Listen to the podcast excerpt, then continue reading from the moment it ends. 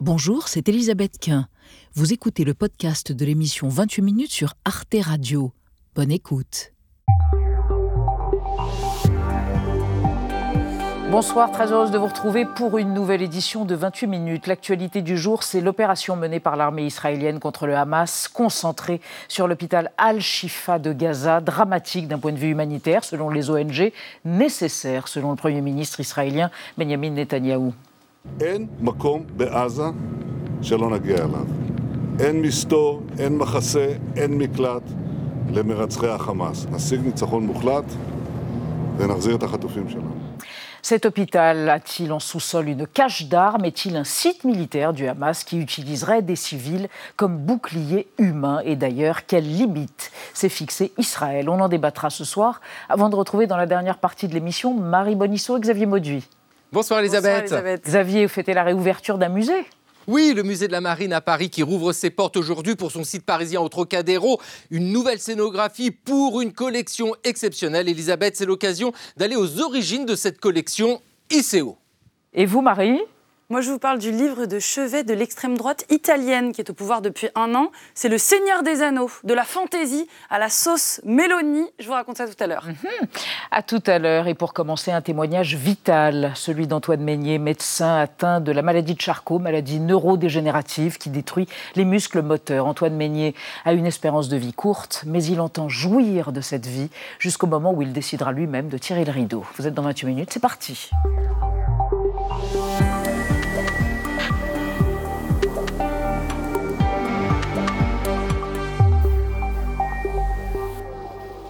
Ben oui, Antoine Meignier, bonsoir. Je vous présente Anandia et Benjamin Sportouche. Bonsoir. mes deux complices. Euh, vous avez fait paraître il y a quelques mois, quelques, quelques semaines à peine. 5 bon, octobre. Bon anniversaire, Antoine, chez Bouquin. Votre anniversaire, c'est C'est le 23 février. 23 février, c'est ça. Et... Et le jour de votre anniversaire, en 2022, une annonce vous a été faite. Ouais par un de vos amis médecins Oui, enfin, je n'étais pas un ami, hein. j'étais anonyme. J'étais allé un peu anonymement, je ne voulais pas qu'on sache que je sois trop médecin. Je suis arrivé comme ça et il m'a souhaité bon anniversaire. Mais ça s'est bien passé. Et l'annonce, c'était l'annonce de cette maladie, la maladie de Charcot, maladie incurable. On va en reparler, Antoine Meignier. Euh, vous avez des yeux extraordinaires. On va en reparler après votre portrait réalisé par Gaël Legras. Waouh Médecin, Patrice Lestage, un anniversaire, c'est la règle de trois d'Antoine Meignier. Il a toujours voulu être médecin. Né en 1957, il est vite fasciné par les généralistes qui exercent à la campagne. Là où il passe, le médecin procure un grand bonheur à ses patients. Antoine Meignier ouvre son cabinet en 1982. Je fais ce métier parce que j'ai besoin d'amour et j'ai besoin d'en donner. Passionné de rugby, joueur du SBUC dans les années 70-80, il assure la présidence du club de Bordeaux entre 94 et 98. En 96, il constitue un effectif de jeunes joueurs. C'est un recrutement différent, ce sont des étudiants et c'est une mentalité différente, c'est pas pareil, ce sont pas des mercenaires, ce sont des, des gens qui ont envie de jouer au rugby. Toubib à l'ancienne, comme il dit pendant 40 ans, en 2014, il partage ses rires et ses pleurs dans un livre qui retrace l'histoire de ses patients. Une petite fille qui m'avait écrit sur une ardoise alors qu'elle avait un cancer qui était en phase terminale Si tu aimes maman et si tu m'aimes à moi, fais-moi vite partir au ciel. Patrice Lestage était footballeur professionnel. Il a joué à Saint-Etienne, Toulouse ou Bordeaux. Médecin du club girondin au début des années 90, Antoine se lie d'amitié avec Lestage. Quelques années plus tard, il apprend au joueur qu'il est atteint de la maladie de Charcot, une maladie neurodégénérative incurable. Patrice Lestage lui demande de mettre fin à ses souffrances lorsqu'elles deviendront insupportables. En 2010, Antoine Meignier tient sa promesse. Cette mauvaise nouvelle, Patrice Lestage est décédé à l'âge de 49 ans des suites d'une longue maladie. Après le départ de mon ami Patrice, j'ai dû consulter un psychiatre pendant trois ans. Le 23 février 2022, Antoine Meignier fête son 65e anniversaire. Depuis deux mois, il fatigue au moindre effort. Après un examen médical, une neurologue lui apprend qu'il est atteint de la maladie de Charcot. Son ami, le médecin et ancien rugbyman Serge Simon l'exhorte à se battre pour faire changer la loi sur la fin de vie. Serge Simon lui promet aussi de l'aider à mourir dans la dignité le moment venu, ce qui constitue pour lui un immense soulagement. Dans son livre, Antoine Meignier rédige sa recette du bonheur. Profite du temps qui reste, n'oublie jamais d'où tu viens, oublie aujourd'hui ta mort funeste, nourris-toi d'amour. Les muscles en mousse, hmm. un légume épicurien et un philosophe qui sait comme Montaigne qu'il va mourir. C'est vous, ça vous résume? C'est bien, c'est bien ça. Tout à fait ça. En mousse, je sais pas, c'est douloureux quand même. C'est une expression de vous, à Oui, je sais, je sais. Vous racontez, j'ai les muscles en mousse. Parce qu'un copain m'avait demandé, comme dans le sketch, euh, préfères-tu avoir une jambes en mousse ou avoir des canards qui te suivent? Et j'avais répondu que je préférais avoir des canards qui me suivaient. Antoine Meignet, c'est quoi l'espérance de vie quand on vous annonce que vous avez la maladie de Charcot? Alors en moyenne, euh, alors ça c'est le médecin qui parle, c'est pas le malade. la moyenne de la maladie de Charcot c'est 3 ans. C'est 3 ans, c'est à peu près. Mais comme m'a dit mon neurologue euh, que je détestais et que j'adore maintenant, et, il m'a dit bon, c'est pas la maladie des autres, c'est la tienne. Voilà. Mais après, quand il m'a dit ça, il m'a donné des exemples de gens. Le pauvre Jean-Yves Lafesse, euh, que j'adorais d'ailleurs, est décédé en moins d'un an. Et il y a des gens dans le village où j'habite euh, qui sont toujours en vie au bout de 7 ans ou 8 ans. Donc, village où vous habitez, c'est le Pays Basque. Et d'ailleurs, vous dites à un moment donné dans ce livre, le bon air, l'air frais, l'air pur, c'est quelque chose qui pourrait me tenir quelques mois de plus en vie, éventuellement. Et le changement de vie aussi, le changement radical. La dignité, où est-ce qu'elle se loge Où est-ce qu'elle se cristallise? Pour vous, la dignité, le, la partie de votre corps c'est vos mains. Le jour où vous ne pourrez plus vous gratter, vous mâcher, vous torcher les fesses, voilà, parce que vous êtes capable de dire ça, eh bien là, vous voudrez en finir, c'est ça? Oui, je, pense qu'à ce moment-là, quand on est tributaire de, de, tout pour euh, se mettre le doigt dans le nez, dans l'oreille, pour s'essuyer les fesses, euh, pour aller faire pipi, pour n'importe quoi, si on a besoin de quelqu'un, à ce moment-là, moi, je, ne pourrais pas supporter d'amener quelqu'un dans, dans cette vie-là. Et je serais trop dépendant. C'est cette dépendance. Les jambes, je, peux aller, mais pas les mains. Pas les mains. Alors, ce qui est fou avec votre destin, on l'a vu, Antoine Meignet, c'est qu'il y a dix ans, vous avez, dans cette espèce d'acte d'amour, ce pacte d'amour avec votre ami, Lestage, vous l'avez accompagné, vous l'avez, on peut dire le mot, euthanasié si je raconte l'histoire, c'est très, très rapidement. En fait, euh, on avait eu un pacte ensemble, tous les deux. Et le pacte, je, je l'appliquais en douceur. Euh, en faisant ce qu'on appelle un soin palliatif prolongé, on peut dire comme ça. Et puis, je, déciderai le jour. Et un jour, j'ai eu la chance, parce qu'un procureur de la République m'a dit, vous êtes hors la loi parce que quelqu'un vous a dénoncé. Et à ce moment-là, euh, vous ne pouvez plus faire ça. Mm. donc, euh, j'ai respecté la loi à l'époque en cours, qui était la loi euh, Leonetti.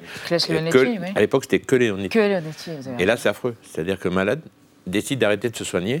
Et, et, à ce moment-là, il n'y a plus. C'est affreux. C'est une lente agonie. Affreux. Ça a mm. duré un mois. Mm. Au bout d'un moment, j'ai fait. Mais j'ai tenu ma promesse, on va dire ça. Voilà. Benjamin. C'est pour ça que vous voulez une loi sur la fin de vie. Et vous l'avez dit à Emmanuel Macron que vous avez rencontré en marge d'une rencontre de, ouais, de football. tout fait pour le rencontrer, moi. mais alors, quelque chose. Ben oui, j'imagine bien, parce que vous êtes déterminé. Qu'est-ce que vous souhaitez qu'il figure dans cette loi?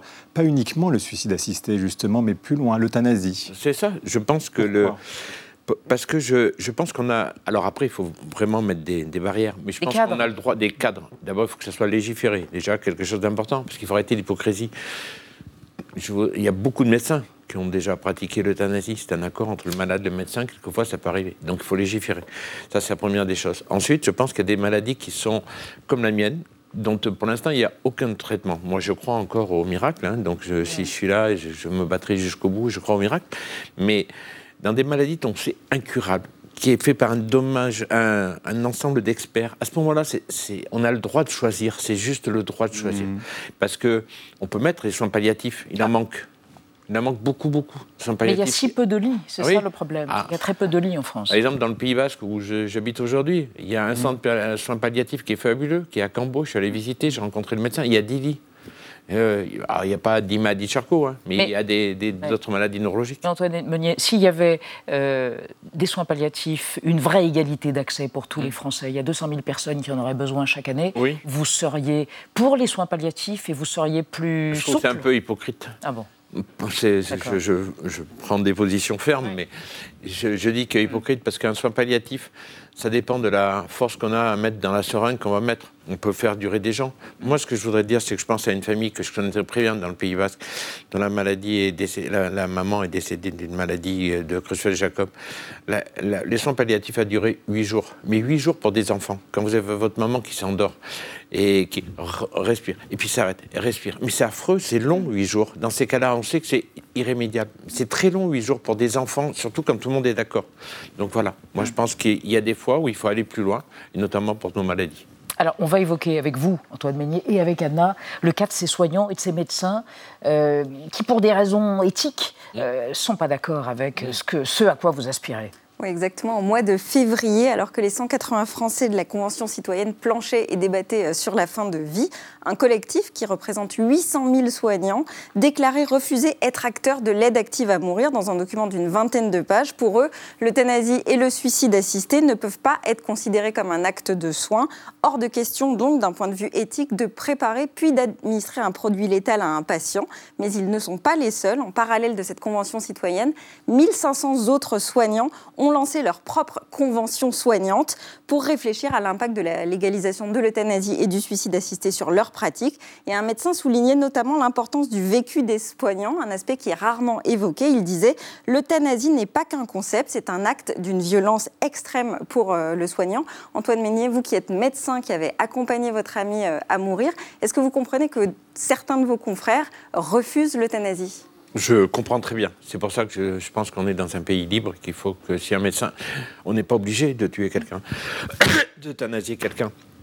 Si le médecin n'a pas envie de le faire, il ne le fait pas. C'est la clause de conscience, donc. Bah, oui, mais quand vous regardez la, situation, la, Convention citoyenne, vous avez vu le nombre de personnes qui sont pour, quand même, ce qui est impressionnant. Oui, il y a énormément de Français qui ont changé d'avis, d'ailleurs. Alors, il, y a, il peut y avoir des médecins. Mais le médecin, je comprends très bien, ils peuvent avoir des religions d'éthique religieuse, politique, politique, même politique. Aujourd'hui, ça devient un problème politique. Et mais ils font ce qu'ils veulent. S'ils ne veulent pas le faire, ils ne le font pas. font pas. Mais par contre, que le malade a le droit de choisir. Oui, c'est quand même là, on parle pas. Moi, ça m'a perturbé. Hein. Qu'est-ce qu'ils en pensent, vos enfants? Ah, ben, ils sont Vos deux enfants à qui vous dédiez d'ailleurs bon anniversaire Antoine. Polo qui va être grand-père, oui, qui va être papa et qui va avoir une petite fille qui Dida. Donc euh, c'est important. Hein. De ça? Par rapport euh, à vous Tout à fait d'accord. Tout à fait d'accord. Mais ils m'ont dit on était sûr qu'elle allait mourir avant. Donc euh, d'infarctus, euh, ah bah. d'AVC, je fumais comme un Ah mais d'ailleurs, ben oui, parce que vous vous disiez fumais-tu Alors ça va me faire avoir cet infarctus que j'attends de mes voeux. Voilà, et, j'en ai eu un infarctus. Oui, mais au dernier moment, vous avez appelé les secours. Voilà, c'est très... Oh, c'est pire que ça. C'est très intéressant d'ailleurs, parce que moi qui prône ça, le jour où j'avais toujours dit je veux un infarctus, je veux tout ça, et le jour où j'en ai fait un, ça a duré cinq minutes, hum. je me suis foutu en position de, de mourir, la photo de mes enfants, en pensant avec un maillot de l'équipe de France de rugby que m'avait donné Serge Simon. Euh, euh, j'ai fermé les stores, j'ai fermé la clé, j'ai dit un mot sur, un papier, je dis ce n'est pas un suicide, c'est un infarctus, je suis toujours aussi bon médecin. Et, et puis à ce moment-là, je me suis dit non, je vais être grand-père. Lila va arriver en février. Euh, Louis euh, fait de la musique, c'est fabuleux. Il est en train d'enregistrer son premier disque. Euh, j'ai les bérets basques qui m'attendent tous les matins et qui m'en font. Les bérets basques. Les bérets basques. au bistrot. au, bistrot. Au café du Fronton. Et là-dessus, j'ai tout fait pour me sauver, mais je me suis sauvé tout seul. Je suis, j'ai fait du stop. Je me fais faire un. La main marche encore, vous pouvez faire ça. Voilà, ouais. Pour le moment, la main marche. exactement. Pour faire du stop, ça a marché. Et donc j'ai appelé un hélicoptère et je me suis fait déposer sur un terrain de rugby. Ils sont venus me chercher. Non mais c'est extraordinaire. Et donc ça veut dire qu'on peut réfléchir. Le moment où on doit passer à l'acte, moi-même qui dis je veux, c'était pas le moment. C'était pas le moment il faut toujours être botté et prêt à partir. C'est ce que hmm. disait votre ami Montaigne, mais le plus tard possible. Oui, tant si ça peut être dans un an ou deux ans, c'est mieux revenir que si ça peut être maintenant. Votre émission, vous reviendrez Oui, je vous promets. Ok, d'accord, avec le béret basque, s'il vous plaît. Merci Antoine Meignier. Je n'ai pas le droit de le poser encore, je me sens pas assez... Ils me l'ont offert quand même les gens qui vont vous lire comprendront pourquoi. Bon anniversaire, Antoine. Bon anniversaire tous les jours à vous. Tous les jours. Cher Antoine Meignier. Merci, Merci beaucoup, beaucoup. Et on va changer de sujet. On va passer à notre débat sur l'offensive de l'armée israélienne contre le Hamas à Gaza, sans libération des otages pris par le Hamas et malgré les appels à la pause humanitaire, appels de l'ONU et des ONG, l'armée israélienne continue son raid contre l'hôpital Al-Shifa. Est-il avéré que cet hôpital abrite un site militaire, des caches d'armes? On fait le point aussi sur ce qui est une bataille médiatique pour Israël et pour le Hamas, le statut des hôpitaux dans la guerre. On en parle après la mise au point de Sandrine de Calvez.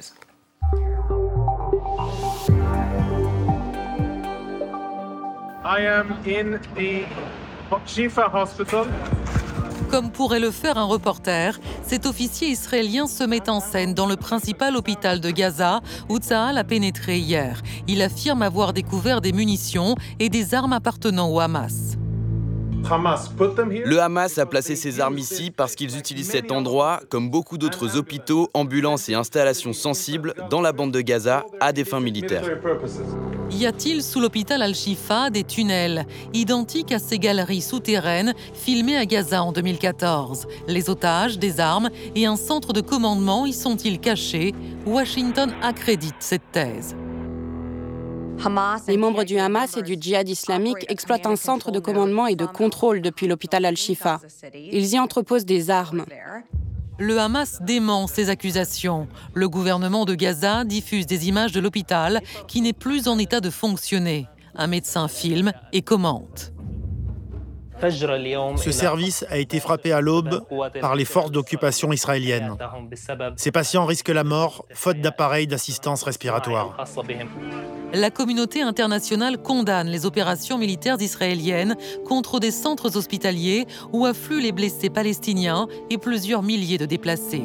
La nuit dernière, pour la première fois depuis un mois, le Conseil de sécurité de l'ONU a appelé à des pauses humanitaires après l'intervention du représentant palestinien à New York. Gaza, Gaza saigne. La mort, la dévastation, la destruction sont partout. Rien n'est épargné. Ni les écoles des Nations Unies, ni nos hôpitaux. Alors l'hôpital Al-Shifa, qui se retrouve au cœur d'une bataille de communication, doit-il être protégé comme le stipule le droit humanitaire? Ou le Hamas l'utilise-t-il comme bouclier contre Tsahal? Trois invités pour ce débat. Gil Michaeli, bonsoir, historien, journaliste. Vous êtes directeur de publication des revues Causeurs et Conflits. Selon vous, personne ne peut dire à cet instant si l'hôpital d'Al-Shifa était un QG ou pas du Hamas, mais c'est un débat de mauvaise foi, selon vous, car chaque fois qu'Israël apporte des preuves, eh bien, on lui rétorque qu'elles ne sont pas bonnes, ces preuves, qu'elles sont insuffisantes ou encore qu'elles sont falsifiées. À côté de vous, Claire Magone. Bonsoir, madame. Vous êtes directrice générale de Médecins sans frontières France. Selon vous, il est impossible d'évacuer un hôpital dans un hôpital, il y a de vrais patients et des chirurgiens. On n'y soigne pas les patients avec des lance-roquettes du Hamas au pied, mais on ne sait pas, par ailleurs, ce qui se passe dans les sous-sols ou dans les tunnels. Et enfin, euh, Hervé Kempf, général Kempf, bonsoir. Vous êtes chercheur associé à la Fondation pour la recherche stratégique. Vous êtes directeur du cabinet de synthèse stratégique La Vigie. Et vous estimez que dans la Convention de Genève, si une infrastructure civile est utilisée par des combattants, alors elle peut être frappée. Mais l'attaque d'Al-Shifa est-elle justifiée Pour le moment, vous êtes euh, humble, vous dites c'est impossible à dire pour l'instant. on démarre avec une carte pour voir où est cet hôpital dans Gaza. Exactement, donc la carte du jour c'est celle d'Al-Shifa hein, qui signifie la, guérison en arabe. C'est donc le plus grand hôpital de Gaza avec ses 700 lits parmi les 5 qui existent dans l'enclave palestinienne. Selon les Nations Unies, les Nations Unies pardon, il accueille actuellement 2300 personnes, des malades dont certains en soins intensifs, des blessés, des soignants bien sûr, mais aussi des centaines de déplacés euh, qui pensaient trouver refuge dans cet hôpital. On parle même de 15 000 réfugiés euh, sur place. Gil Milaili, est-ce que vous pensez, vous, est-ce que vous êtes convaincu qu'il y a là un QG militaire? Je ne sais pas.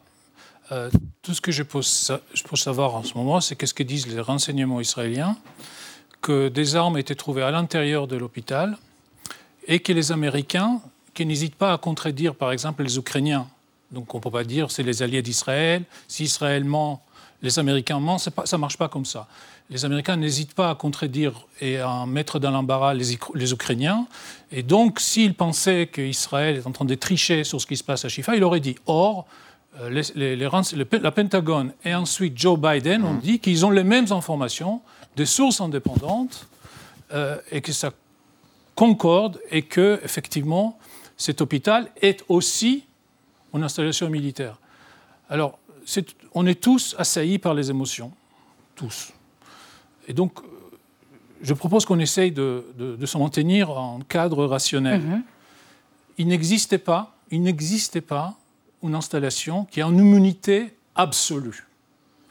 Et donc, tout le monde sait que c'est un hôpital, tout le monde sait qu'en tant qu'hôpital, c'est un statut particulier, mhm. mais ce n'est pas un statut absolu. Ensuite, juste, je termine là, cette guerre est légale. Donc c'est un arbre qui n'est pas empoisonné. On ne peut pas dire que dans un arbre empoisonné, les, tous les fruits sont empoisonnés. Donc si la guerre est légale, après il faut juger action par action. Les actions militaires ne sont pas illégales d'emblée. Claire Magone, vous êtes MSF France est présent toujours dans cet hôpital Al-Shifa aujourd'hui il y a des soignants de chez vous Alors MSF euh, plus globalement, parce que j'imagine qu'on va faire aussi un petit euh, zoom out en dehors d'Al-Shifa, puisque la question se pose aussi pour d'autres hôpitaux. On a 300 collègues palestiniens aujourd'hui à la bande de Gaza et 13 internationaux qui sont re-rentrés, puisqu'on mhm. avait une équipe qui était, mhm. on avait évacué, mais depuis avant-hier, une équipe qui est arrivée au sud de Gaza. C'est un peu pour situer le contexte. Et donc, Al-Shifa faisait partie des hôpitaux que nous soutenions, dans lesquels on travaille de longue date, en fait. D'ailleurs, sur les 12 blocs opératoires d'Al-Shifa, il y avait un bloc dans lequel les équipes de MSF opéraient avant, avant, avant cette guerre. Euh, et euh, là, au fur et à mesure euh, de l'enfoncement dans, dans, dans, la mm. guerre, le chaos, mm. ben, on a des contacts de plus en plus sporadiques et intermittents avec le personnel qui reste encore à Al-Shifa. Mm. alors, que disent-ils ben, Ces derniers, enfin, c'est pour ça que c'est important d'avoir une perspective plus globale. Depuis des semaines, ils nous disent leur terreur euh, d'être bombardé, hein, puisqu'on est quand mm. même euh, encore au milieu d'une séquence de bombardements euh, intensifs qui a affecté les alentours d'Al-Shifa, mais aussi des autres hôpitaux. L'incapacité d'être approvisionné dans les mm. hôpitaux. Et depuis quelques jours, ils nous envoient des véritables messages de détresse en nous disant qu'ils ben, sont euh, dans la capacité de sortir, euh, d'évacuer euh, les patients, hein, puisque évacuer les patients, c'est évidemment pas, comment dire, c'est pas un exercice d'incendie. Évacuer des, des, patients, des, blessés, ça veut dire pouvoir bénéficier d'ambulances équipées et avoir surtout la garantie qu'ils ne vont pas se faire tirer dessus. Mais est-ce que parmi ces soignants, il y a eu des remontées comme quoi ils avaient croisé soit des combattants du Hamas, soit vu des armes L'armée israélienne affirme, vidéo à l'appui, qu'il y a eu des caches d'armes dans l'hôpital. Est-ce qu'il le croit ou est-ce que vous le croyez? Des caches d'armes, par définition, c'est quelque chose que vous ne voyez pas. Donc, euh, nous, Vidéo à l'appui, hein, du La seule chose dont nos équipes attestent, peuvent attester, ont toujours mhm. attesté, c'est que cet hôpital est un hôpital, mhm. c'est ce que vous avez d'ailleurs rappelé, un hôpital avec de véritables blessés, de véritables malades, de véritables soignants. Euh, et, donc, euh, voilà que, comme vous le disiez en introduction, que, est-ce que dans Al-Shifa, nos équipes, et alors en 2014, je rappelle que Al-Shifa avait déjà été touché par un bombardement israélien. Nous y avions des équipes internationales à l'époque. Ce que je peux vous dire à l'époque, c'est qu'en effet, euh, à aucun moment, elles euh, euh, n'ont opéré au milieu de lance-roquettes ou de Al-Shifa qui se serait transformé en base de combat actif. C'est la seule chose qu'on peut dire. Pour le reste, évidemment, pour les sous-sols et autres, ni dans les sous-sols ni dans les tunnels, évidemment. Général Kempf, sur la notion de, de violation du droit international, si le Hamas se cache sous l'hôpital, y a-t-il violation du droit international? Où on considère du coup que ça peut être un objectif militaire, même s'il y a des civils. Et aujourd'hui même, Tsahal a dit avoir trouvé des images euh, dans certains ordinateurs qui ont été récupérés sur place d'otages euh, qui ont été capturés par le Hamas, otages israéliens. Euh, je ne suis pas un spécialiste de droit, moi je suis un spécialiste de stratégie. Donc ce que je comprends, c'est que dans le droit international, c'est ce que j'ai appris quand j'étais en fonction, s'il y a une utilisation, je dirais, active euh, d'une école, d'un hôpital, etc., etc., alors il peut y avoir une action militaire contre les combattants euh, avec une notion très importante, celle de la proportionnalité. Or, qu'est-ce que on a le monde du renseignement, mm. enfin des opérations du renseignement, et ça, malgré tout, on n'en sait rien. Et puis on a le monde de la communication, et c'est ce dont on est en train de débattre. Et vous, journalistes, et nous, analystes, on essaye de voir derrière cette communication qu'est-ce qu'il peut y avoir. Ce qu'on observe, ce n'est pas des combats, c'est éventuellement, certainement pas un QG, un quartier mmh. général. Enfin, je veux dire, euh, trois pièces avec euh, quelques armes, c'est pas un QG, c'est éventuellement un petit poste pour. Euh, est-ce qu'il peut, est qu'il peut y avoir sous l'hôpital ce genre de, de, de, pièces un peu mmh. à utilisation mmh. militaire? C'est possible, j'irais même jusqu'à dire, oui, je me risque quand même que c'est probable. Est-ce que ça justifie euh, des actions de bombardement? Et là, on entre sur un autre débat mmh. qui sort du pur militaire pour être celui de la proportionnalité. Mmh. Et ça, je ne peux pas vous répondre. Guy Michael, bah, sur la proportionnalité, justement, est-ce que ça a la capacité de distinguer les civils et les malades de, l'hôpital des combattants, euh, des terroristes du Hamas? Il faut dire d'abord qu'il n'y a pas de bombardement de l'hôpital pour le moment. la plupart des immeubles sont intacts. Je ne dis pas s'il n'y a pas de fenêtre qui a été pétée, etc. Mais globalement, l'ensemble n'a pas été bombardé. La dernière fois qu'un hôpital était bombardé, c'est par un, tir raté de djihad islamique. Donc ce n'était pas, pas Israël. Alors Hamas dit qu'il y a des blocs opératoires qui ont été visés euh, par des tirs, qu'il y a des entrées de l'hôpital. voilà, je vous cite, la source c'est celle du Hamas. Maintenant, euh, voilà.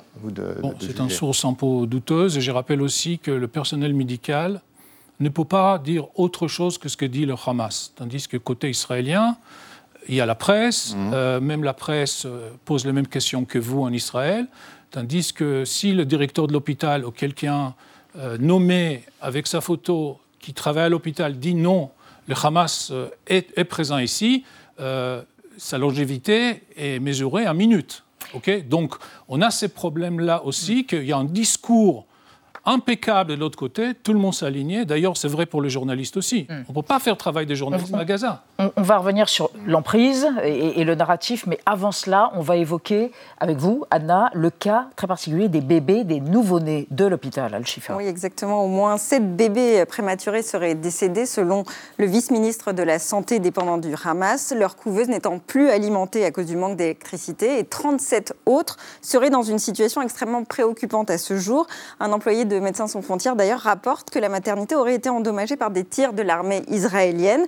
Et à l'inverse, Israël affirme qu'elle fait tout son possible, elle, pour protéger les enfants. Samedi, quatre jours donc avant son opération ciblée, le porte-parole de l'armée israélienne annonçait que Tsahal allait aider à évacuer des bébés vers un hôpital plus sûr. Dimanche, c'est Benjamin Netanyahu qui a déclaré sur la chaîne américaine NBC que son armée avait proposé un ravitaillement en carburant à l'hôpital Al-Shifa, mais que cette proposition avait été refusé par le personnel. Le porte-parole des hôpitaux de Gaza a immédiatement réagi. Les 300 litres proposés sont une goutte d'eau par rapport aux 8000 litres quotidiens nécessaires pour faire tourner l'hôpital. Et puis mercredi matin, l'armée israélienne a fait paraître un nouveau communiqué dans lequel elle affirme avoir livré des couveuses et de la nourriture pour bébés à Gaza en marge de son attaque. Claire Magone, pour une ONG comme la vôtre, Médecins sans frontières, est-ce que la principale préoccupation, c'est tout de même de protéger euh, ces bébés? Bien sûr, de protéger euh, les bébés, les blessés, les malades euh, et les soignants. Alors, je voudrais juste euh, rectifier quelque chose sur le fait que les hôpitaux auraient été épargnés par les bombardements israéliens. Non, ils ne l'ont pas été. Ils ont été endommagés. Vous parlez de l'épisode Al-Ali, qui est la, question de la controverse autour de l'origine du tir de l'hôpital Al-Ali. Il y a euh, beaucoup d'autres euh, euh, bombardements qui ne font... Hein, dont on a entendu parler. C'est l'autre hôpital à la ligne. Bah, c'est l'autre hôpital. Il y a eu, il y a eu c'est un, c'est une controverse. C'est une controverse dont on a entendu parler, mais pour avec un tir raté du djihad islamique. Non, avec une hmm. controverse qui n'est pas élucidée, ah qui n'est pas élucidée, mais en effet tout à fait controversée. mais en revanche, il y a beaucoup d'hôpitaux qui ont été touchés, endommagés. En effet, notre personnel samedi nous, nous, nous rapportait que la maternité, le service des consultations euh, ambulatoires avait été euh, touché. Et, je voudrais aussi revenir sur quelque chose d'important sur la question des, des, des, euh, des gestes de, des autorités de, pardon, de l'armée israélienne concernant la situation sanitaire des blessés et des malades. Vous évoquez le principe de la proportionnalité. Il y a aussi le principe de précaution. donc, le mm. principe de précaution veut aussi que, avant de frapper, les, les, les civils puissent avoir des euh, possibilités euh, d'évacuer dans des conditions correctes. Or, aujourd'hui, je reviens là-dessus parce que c'est quand même majeur, ce n'est pas possible. Donc, euh, mm. on, voit effectivement des images d'autorités de, l'armée israélienne arriver avec des, sachets de lait ici, quelques incubateurs là. Mm. Là, on parle quand même de de centaines. Il faut rappeler que Shifa, c'est l'hôpital le plus grand de toute la bande de Gaza. C'est 700 lits sur les 3500 lits que comptait la bande de Gaza et que la plupart des hôpitaux sont désormais non fonctionnels parce qu'ils ont été endommagés par euh, des euh, bombardements et aussi parce qu'ils ne sont plus approvisionnés. Il n'y a pas d'approvisionnement en médicaments aujourd'hui à Gaza. Donc il faut quand même se rendre compte que ces principes de précaution, c'est complètement cosmétique aujourd'hui au regard des besoins euh, mm. qu'il faudrait déployer pour véritablement ne pas transformer les hôpitaux en morgue et les ambulances en corbillards. Général Kempf, mais alors quels sont les objectifs aujourd'hui de l'armée israélienne et comment peut-elle réagir et le gouvernement israélien face à la pression de la communauté internationale qui est très forte, hein, euh, et notamment avec cette première résolution de l'ONU adoptée cette nuit euh, qui demande, je cite, une pause et des couloirs humanitaires Alors, à l'origine, vous avez trois buts de guerre de l'opération terrestre. il y a une notion de riposte de représailles, euh, de retaliation, disent les Anglais, qui, retaliation en bon, en bon franglais, qui fait allusion à la loi du talion. œil pour œil, dent pour dent, tu m'as frappé, je vais te frapper. Deuxième aspect, la notion d'éradiquer le Hamas. Et troisième aspect, celui des otages. Aujourd'hui, on est plutôt, voilà, euh, le premier et le troisième, on les oublie un peu et on est sur éradiquer le Hamas. Qu'est-ce qu'on observe de la part de Tsahal? C'est qu'ils ont coupé la bande de Gaza avec un tiers nord qu'ils ont essayé d'isoler, celui autour de Gaza City. Et quand vous regardez le dispositif, ils ont pris le contrôle de la mer, ils ont coupé au milieu, ils essayent de filtrer pour qu'il y ait des gens qui sortent, et puis ils essayent de rentrer dans Gazaville. Et là, on arrive sur un sujet de mm. guerre urbaine. Et le seul problème, c'est que les guerres urbaines du XXe siècle, ce n'est pas du tout celles du XIXe ou du XXe siècle, parce qu'on a une densification en hauteur avec des immeubles qui sont tous en béton et donc avec, euh, la, plupart en béton et donc qui sont extrêmement durcis. Et donc, euh, ce sont de formidables potentiels, excusez-moi de dire le mot, de, de retranchement, de fortification passive que les combattants aussi bien les défenseurs que les agresseurs vont utiliser ou vont essayer de détruire. C'est tout le problème aujourd'hui de Tsahal. Soit on fait ce qu'ont fait par exemple les Russes ou même les Américains euh, dans la bataille de Mossoul. On casse beaucoup de façon à forcer les gens à partir et à isoler les combattants et ensuite on envoie de l'infanterie. Ou alors on essaye autre chose, d'envoyer de l'infanterie. Et ce qu'on observe, moi ce que j'observe aujourd'hui, c'est que vous avez une, je, termine, vous avez une action de Tsahal qui est très malaisé à cause, malgré tout, ils sont quand même gênés, ils font quand même attention.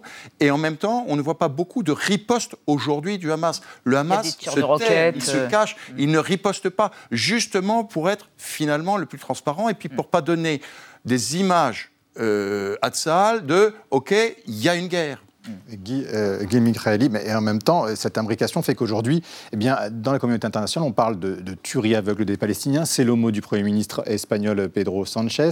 Lula, le président euh, euh, brésilien, qu'on parle même la République d'Israël, je le cite, à du terrorisme. Comment les Israéliens peuvent répondre à, cela et quel impact ça peut avoir sur leur engagement militaire sur le terrain? Alors, même des gens de bonne foi pensent que ce qui se passait à Al-Ali, c'est toujours euh, controversé.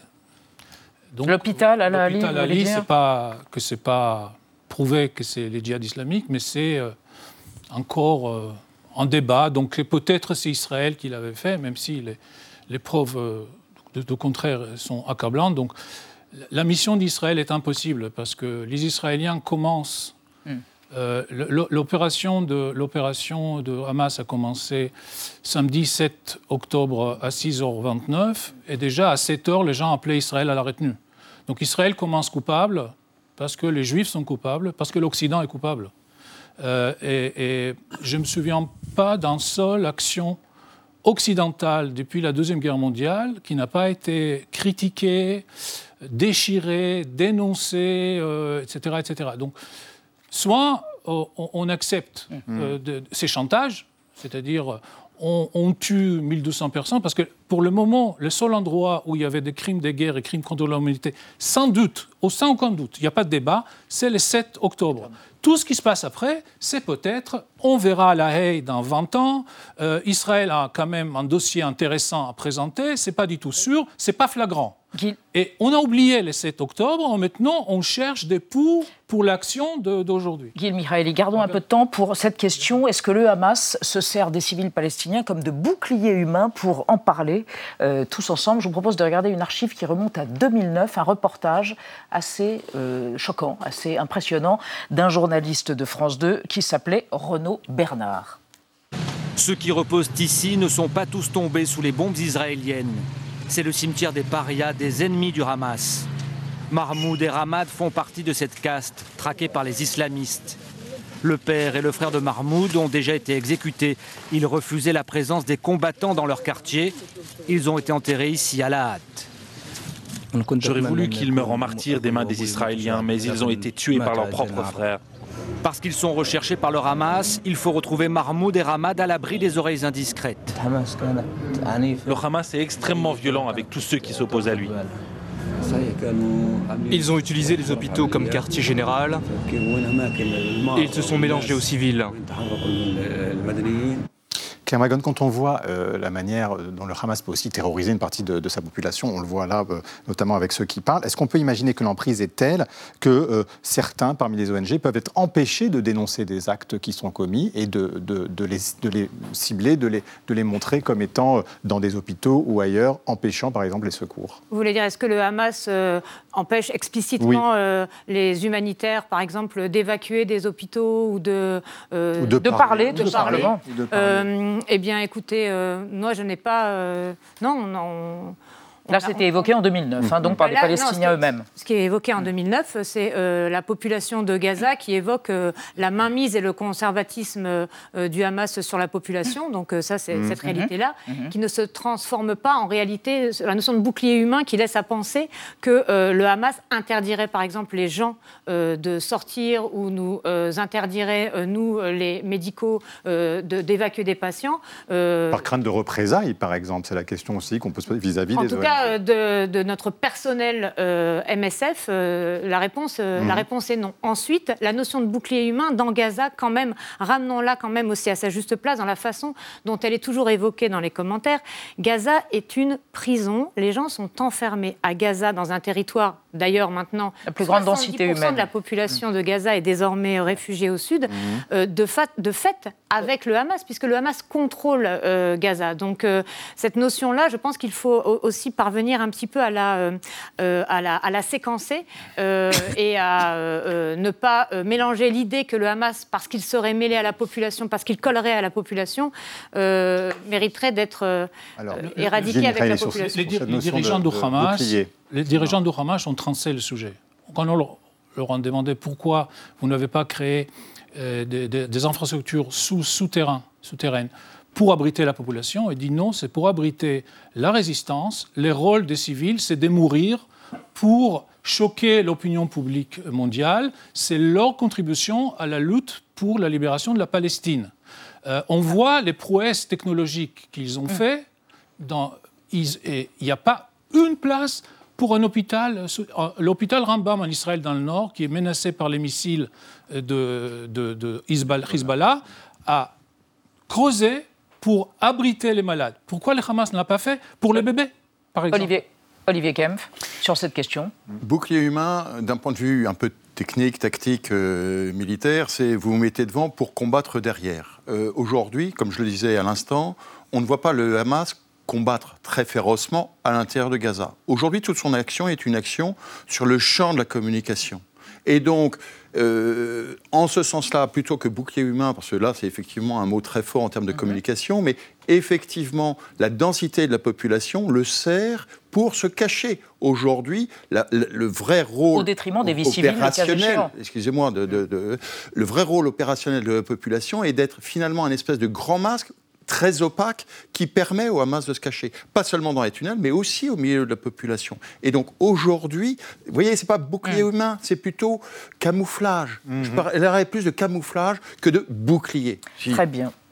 Merci à tous les trois d'avoir débattu autour de ces questions précisément. Est-ce que agir contre un hôpital est un scandale humanitaire ou une opération militaire euh, qui s'auto-légitime. On reste dans l'actualité avec Marie Bonisseau et Xavier Mauduit. On va évoquer la remise à flot du musée de la Marine à Paris au Trocadéro et puis le Seigneur des Anneaux de Tolkien récupéré par l'extrême droite italienne de Giorgia Meloni. Mais d'abord, les mots vedettes de l'actualité repérés par Thibault ce soir. Le camembert, sa boîte en bois est menacée, les AOP se rebiffent. C'est entendu. Camembert. Camembert. Les boîtes en bois qui conservent votre précieux camembert normand pourraient disparaître. Qu'est-ce que ça veut dire Exactement ce que ça dit. Merci de m'en dire un peu plus. Entendu. La vie secrète des mots vedettes. Camembert est un village normand de 170 âmes qui a donné son nom à un fromage au lait de vache, le camembert. Il existe un camembert industriel pasteurisé au goût mondialisé et une AOP camembert de Normandie qui impose le lait cru issu à 50% de vaches de race normande et l'emballage dans une boîte en bois. Boîte qui agite le landerneau du clacos. Cette petite boîte ronde qui permet d'améliorer l'affinage du fromage, également utilisée par certains camemberts industriels, est idéale pour démarrer un feu de cheminée. Mais comme il n'existe aucune filière permettant de la recycler, elle pourrait tomber sous le coup d'une future loi européenne et être remplacée d'ici à 2030 par un succès d'année en plastique recyclé. La Normandie s'étrangle, les réseaux s'échauffent, un ex-boss du CAC 40 fulmine. Bas carbone, biodégradable, légère, locale, la boîte en bois est meilleure pour la planète que le plastique issu du pétrole saoudien transformé en Chine avec de l'électricité au charbon et qui finira dans l'océan. Mais le projet de l'UE ne concerne en réalité pas les AOP. La boîte en bois, 2000 emplois et 260 millions d'euros de chiffre d'affaires, si elle était interdite pour harmoniser les lois sur le recyclage des emballages dans l'UE, ne concernerait pas les 6000 camemberts AOP annuels, mais leurs 60 000 cousins industriels. Un grand journal du soir a révélé hier qu'en filigrane, derrière cette agitation, se dessinait un géant du clacos pasteurisé.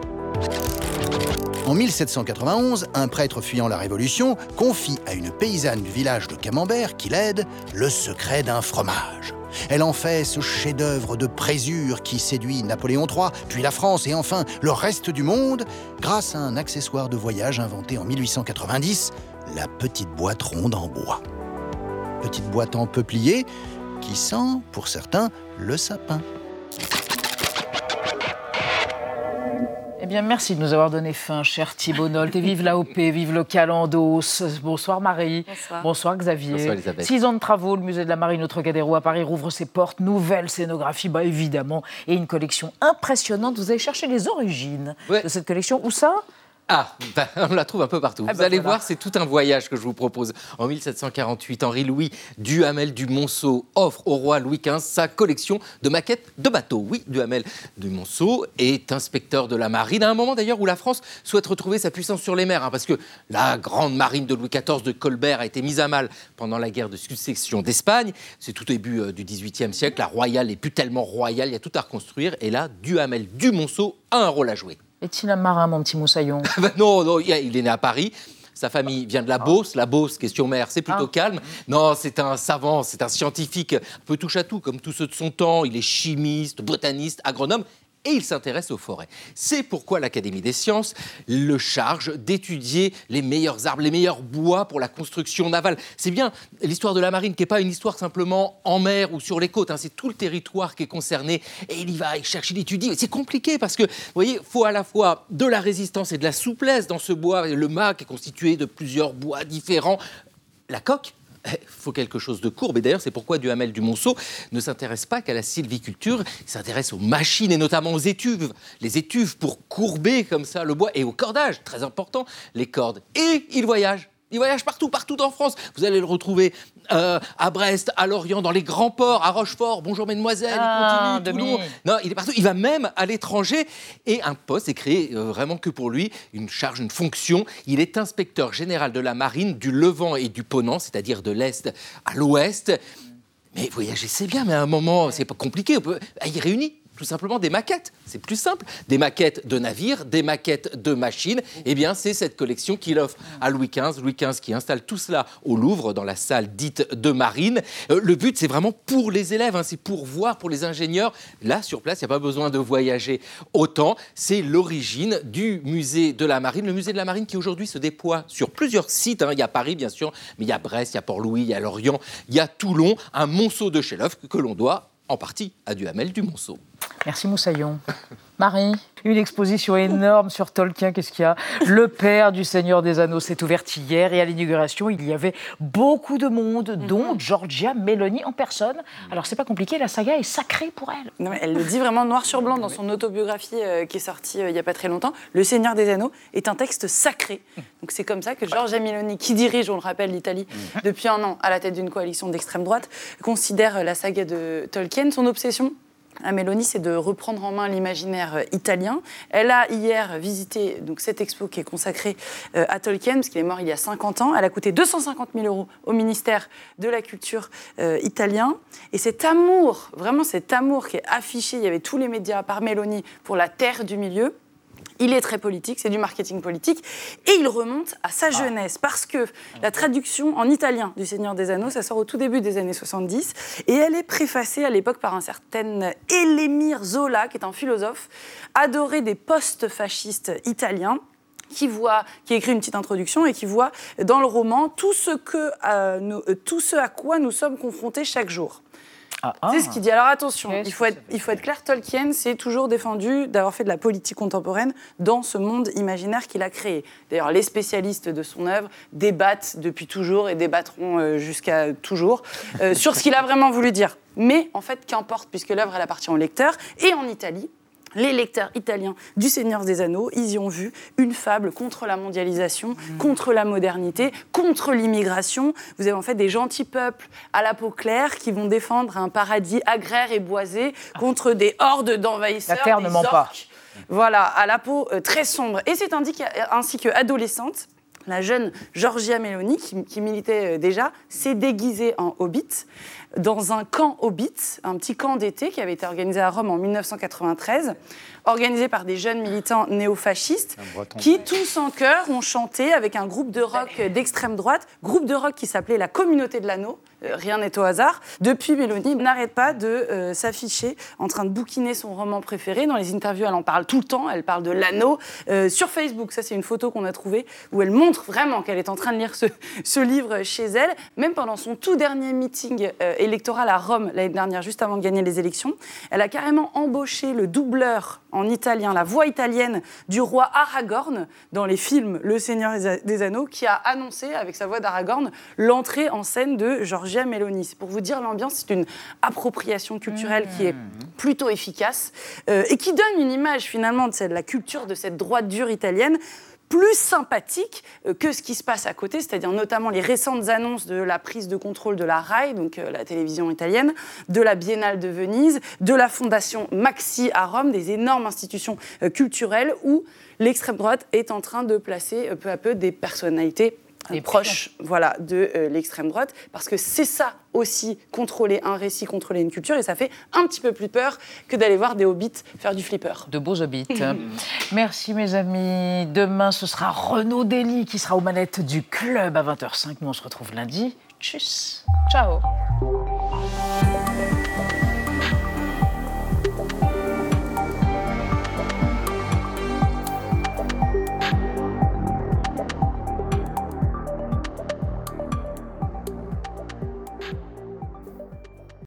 Retrouvez le podcast de 28 minutes sur toutes les plateformes de podcast et sur arteradio.com. Et pour soutenir l'émission, abonnez-vous, commentez, critiquez, mettez des étoiles et partagez le podcast avec vos proches.